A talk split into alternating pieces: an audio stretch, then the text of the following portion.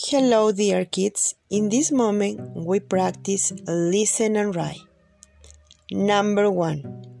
Here you can find many sunflowers. Number one. Here you can find many sunflowers. Number two. There are many plants on the coast. Number two. There are many plants on the coast. Number three. The trees help the environment. Number three. The trees help the environment. Number four. The flowers have many colors.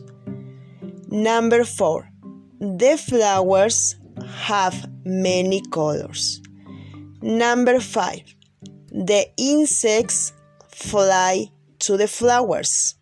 Number five. The insects fly to the flowers. Number six.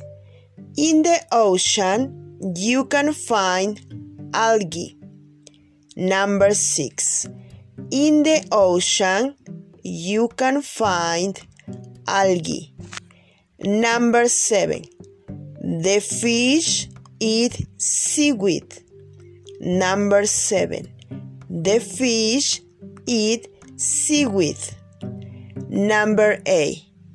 Mushrooms grow in the rainforest. Number eight. Mushrooms grow in the rainforest. Number nine.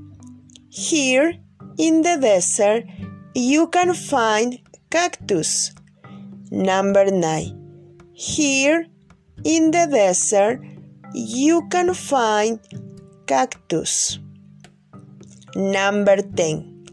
Seeds are part of the plants. Number 10. Seeds are part of the plants. Thank you. Bye bye.